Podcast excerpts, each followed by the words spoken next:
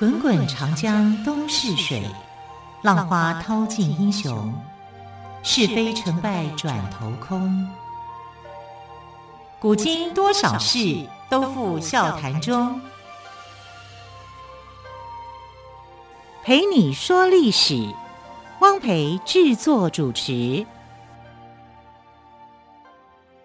欢迎朋友们再次收听《陪你说历史》节目，我是汪培。同样的，为朋友们邀请到历史专栏作家岳远逊老师来到我们节目当中。老师好，主持人好，听众朋友大家好。老师，我们昨天的节目中聊到了伍子胥的死亡哦，真的是不生唏嘘。所以各个朝代的君王喜欢听甜言蜜语的还是居多。是啊，当然勾践也很厉害啦，能忍人所不能忍，只是方法太过于极端。对，可是你想想看，勾践连大便都敢吃，对啊，那这个人是不是心理变态？对，很可怕。对啊，所以我们常常在讲说勾践复国，有时候我在想说卧薪尝胆哦，其实这个也不过就是他的一种报仇的方式，他能够忍人所不能忍。啊，所以讲到勾践复国，说真的讲，我对这个历史故事是很有意见的，嗯、因为他的心术上面来讲，我们看他后来，对他后来的作为根本就是变态的。嗯、你知道后来勾践复国以后，他很高兴啊，对不对？然后全部的越国人民也很高兴啊，就是说我们要准备一个庆典，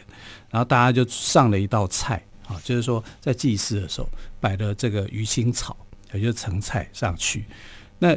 为什么？因为要纪念说我们这一段我们走过苦日子，这样。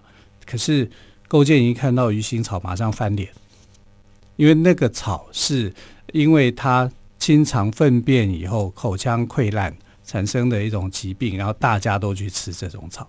但吃这种草还有一个原因，是因为越国那时候很潦潦倒，很辛苦，没有东西可以吃，所以他们就以鱼腥草来当做是一个主食。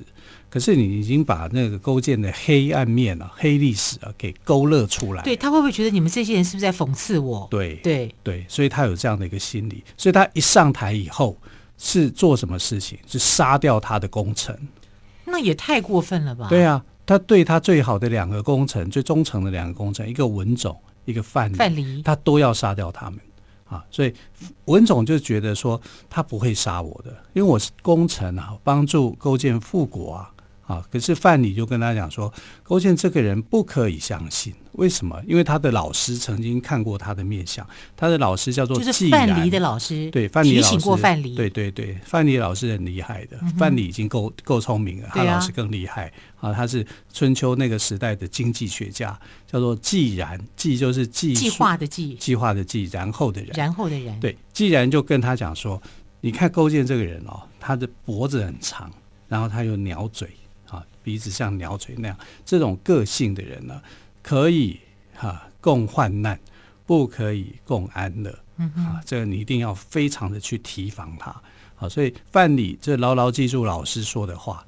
后来他就跟文总就讲说，因为文总不相信嘛，觉得说我对对勾践这么忠心，对这么有情有义，对不对？啊，就是你知道后来勾践怎么对文总说的？他说：“你说。”你有七种方法可以灭掉吴国，现在你只用了三种，你就要你就把吴呃吴国给灭灭掉了。还有四种，你剩下那几种是要来对付我吗？是啊，他就这样子想，真的。他说，那你剩下的这其他的方法，能不能请你跟我的老爸啊，就是呃允常，允常过世了嘛？嗯，他说能不能请你跟我老爸去？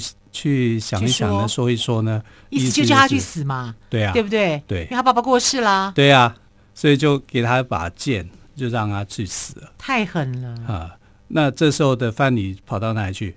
早跑掉了，早就 带着西施，对不对？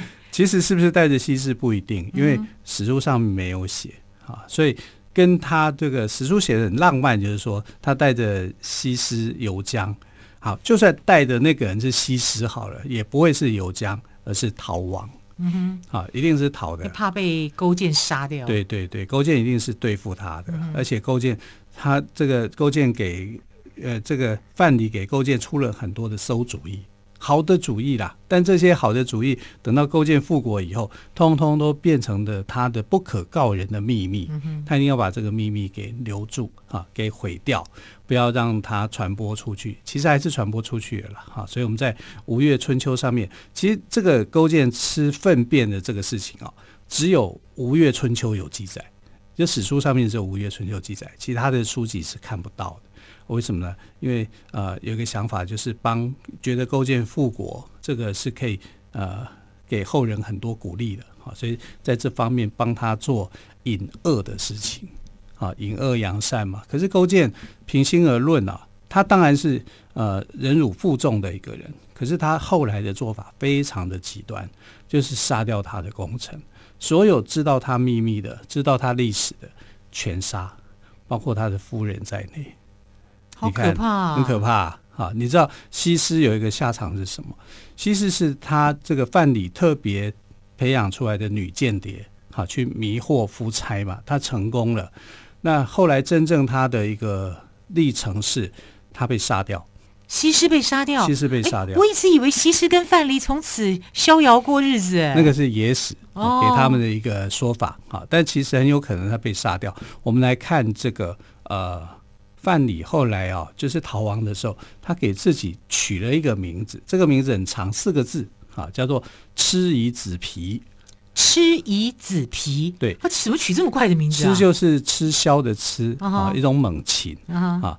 吃枭呃，产在东方的吃枭的这个皮啊，然后做成一个呃袋子，他所以他他就说我就是这个袋子。那这个袋子鴟夷的皮做成的袋子，通常都是做成为酒袋，啊，就是呃装酒用的这个袋子。它的意思就是说，我的功劳不算什么，就像鴟夷子皮一样，装了酒，我随时可以去换掉的。但是他的人生态度来讲是这样，但是“吃夷子皮”“吃夷”两个字，还有装酒的皮囊很好收纳，是是是。但是“吃夷”两个字呢，其实还有两个典故哈。一个是伍子胥被杀的时候，伍子胥被杀的时候呢，当时的国吴王夫差啊，把他眼睛是挖出来的，挂在城墙上面，因为这是他的遗愿，他要看着这个呃。吴国，国怎么被灭掉？但他的遗体是被装进蚩夷的袋子里面，嗯、然后丢到河里面的。啊，这也是这是伍子胥自己说的，还是还是这是夫差夫差决定的？对，所以这叫做蚩夷扶将。啊，吃鱼就是这个袋子嘛，把你的身体在吃鱼的袋子里面，然后浮浆把你丢到河里面去。所以我们知道端午节的由来，其中一个就是伍子胥。哎，我们都没有想到端午节，我们只想到屈原呢，都没有想到伍子胥。哎，对，你知道伍子胥比屈原还早啊？对啊，而且他死的更惨。对，对，而且这个这么讲，就是端午节啊，其实在春秋战国时代早就有了，不是说从屈原才开始的啊。那伍子胥还曾经被认为是端午节的起源，因为他的尸体啊，他的遗体被装进吃夷的袋子里面，然后啊放在这个河里面。沉江了，吃夷浮江。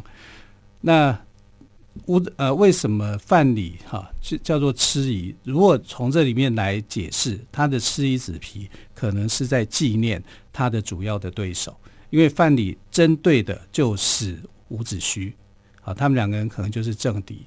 但是有时候政敌就是这样子，你可能就是我的好朋友啊，因为只有敌人最了解你。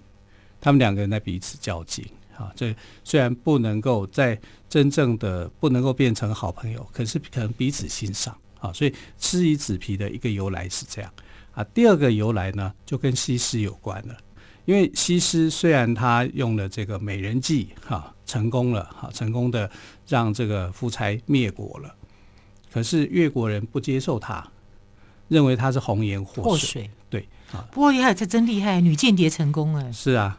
所以最后他的下场就是被装进吃夷的袋子里面投江，嗯哼，也就是说死的哈，刚刚说死的是伍子胥啊，另外一个说法死的是西施，西施。对啊，所以吃夷子皮这个名字对范蠡来说是很有意义的，好，不管呃他到底这个赤衣子皮到底是要纪念伍子胥呢，还是纪念西施，他都带着这个名号，好，但也许就是他想要。跟大家讲说，我的人生态度就像酒囊饭袋一样，随时可以取代。功成身退，功成身退，我毫不犹豫。对哈、嗯，我觉得这个这个说法啊，比较贴近于是范蠡的这个人生态度。对，我想再解释一下，因为“吃夷子皮”这几个字哦，很难懂。对哦，吃呢就是一个姓氏的“氏”，下面再一横哦，然后右这是左边，右右边呢是一个鸟哦，这个字念“吃”。夷呢是蛮夷的“夷”夷哦，所以“吃夷子”呢就孩子的“子”。吃夷子皮就是皮肤的皮，对，吃夷子皮。那么吃夷呢是装酒的皮囊，很好收纳，所以范蠡呢就用吃夷来比喻自己对政治的态度是属于功成身退、毫不犹豫的人。对，这个其实也是跟呃勾践表态嘛，嗯，我我就是没有野心嘛，来追杀我干嘛？可是我们读了一堆历史故事，很多人都表态对自己政治没有野心，君主哪个信啊？是啊，对啊，啊，所以他就逃啊，他就逃得很远。你知道他逃到哪里去呢？他逃到齐国，从越国到齐国啊。当然，因为浙江也是靠海啊，所以他从可能是沿着海路啊，然后就到齐国去啊。到齐国去的时候，他就换了这个名字啊，然后就在齐，而且他是裸退一个人，他是没有带任何的什么财产，他就这样子一个人就到了这个齐国。然后到齐国以后，他竟然可以经商致富。你知道他做什么？是有生意头脑的人多重要啊！对呀、啊，他就是一个大商人、啊嗯。他在齐国做了什么事呢？他就去用做水族馆的方式，人家第一个水族馆是他做的。哇，这个故事一定很精彩。我们先休息一下，之后呢，我们再请于老师来告诉我们这个范蠡怎么兴建水族馆。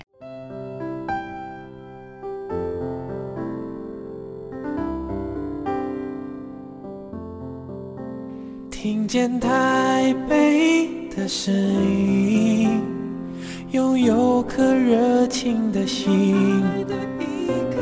有爱与梦想的电台，台北广播 FM 九三点一。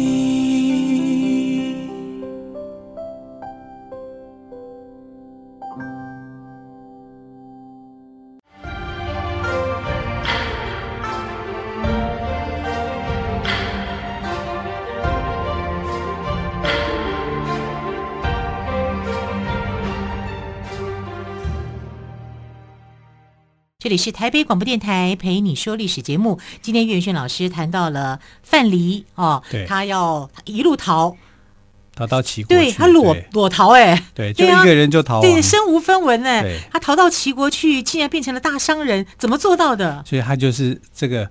白手起家的一个人嘛，哈、嗯，其实他到齐国去的时候呢，因为齐国有水呃海边哈，他有鱼盐之利嘛，对，对。可是呢，那个时候最赚钱的行业是什么？就是做养殖业，养殖业哈，养殖什么最赚钱呢？养殖鲤鱼。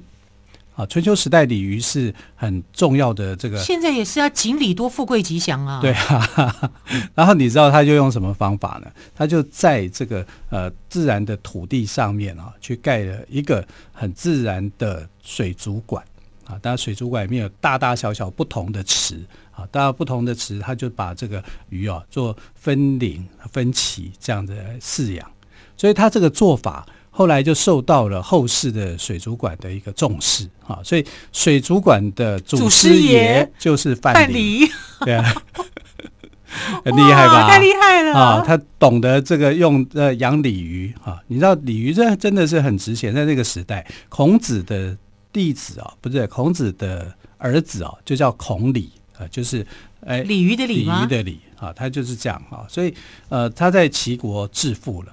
可是齐国致富，他的声名起来以后，齐国的国君呢、啊、就想找到他，因为知道他是范蠡啊，这个身份就泄露了。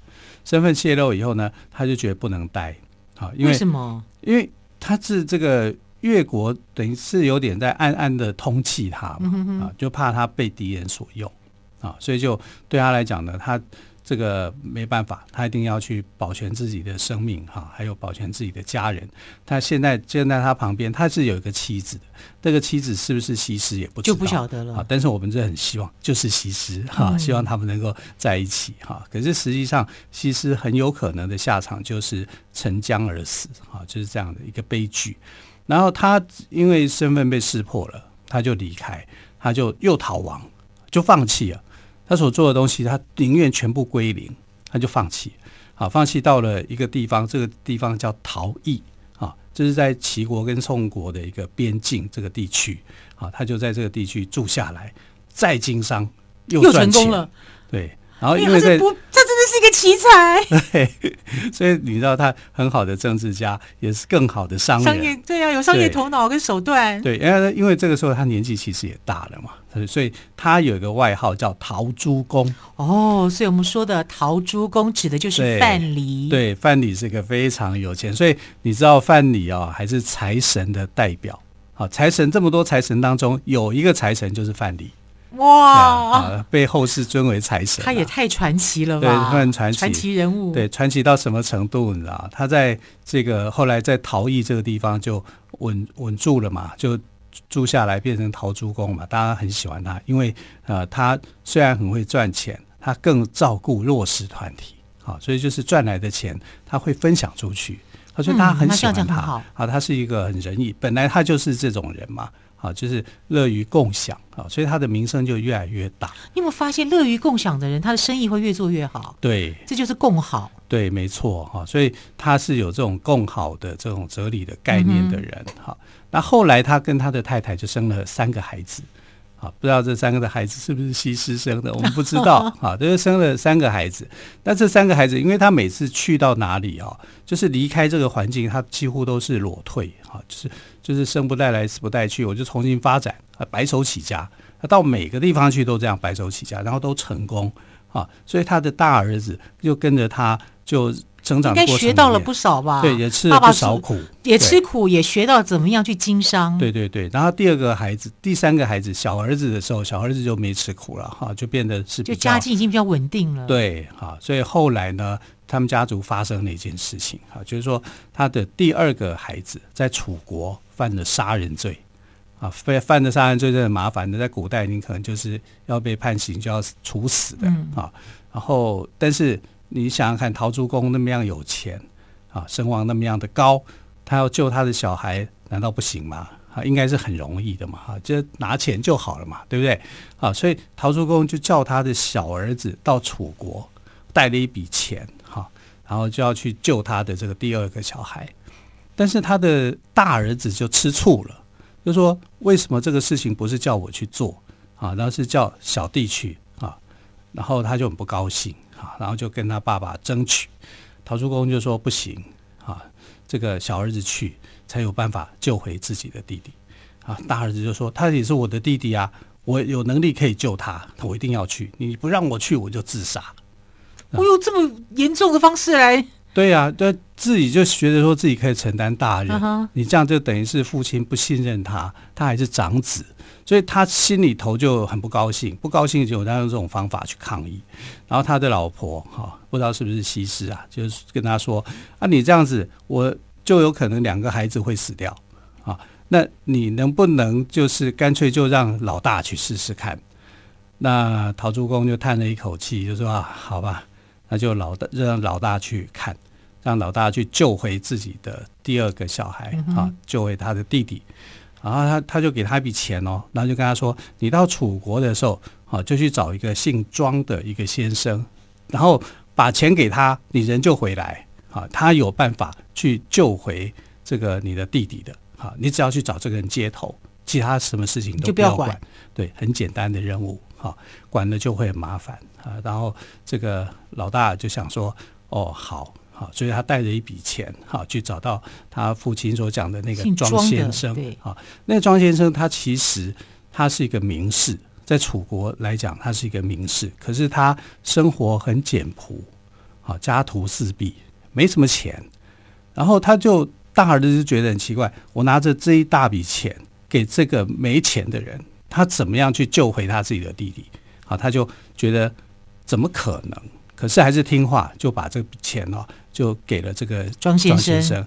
那庄先生就跟他讲说：“好，我来帮你处理哈，然后你就赶快回去，你就不要再停留了，你就赶快回去，嗯、赶快回去以后呢，这个庄先生其实他那个钱他都没有真正的放在自己口袋里面哈，他是拿来去做这种公关，公关，呃，对，然后他就去跟楚国楚国的国君，因为楚国国君很信任他，他是一个名士嘛，他就说：“哎呀，我夜观天象啊，嗯、啊，就是说楚国有一场灾难，我们可能要大赦天下，以平这个灾难。”他就拿这话来讲，那楚王就想说：“嗯，好像有道理，哈，就蛮好骗的，哈。”然后就是说：“好。”那就大赦天下。那这样子，范蠡的第二个小孩也就会被释放啦。对，然后好死不死，那个他的大儿子呢，就还在楚国的边境，还在楚国的。他就听到大赦天下这个，对，是啊，他就想说，哎，楚国的国王要大赦天下，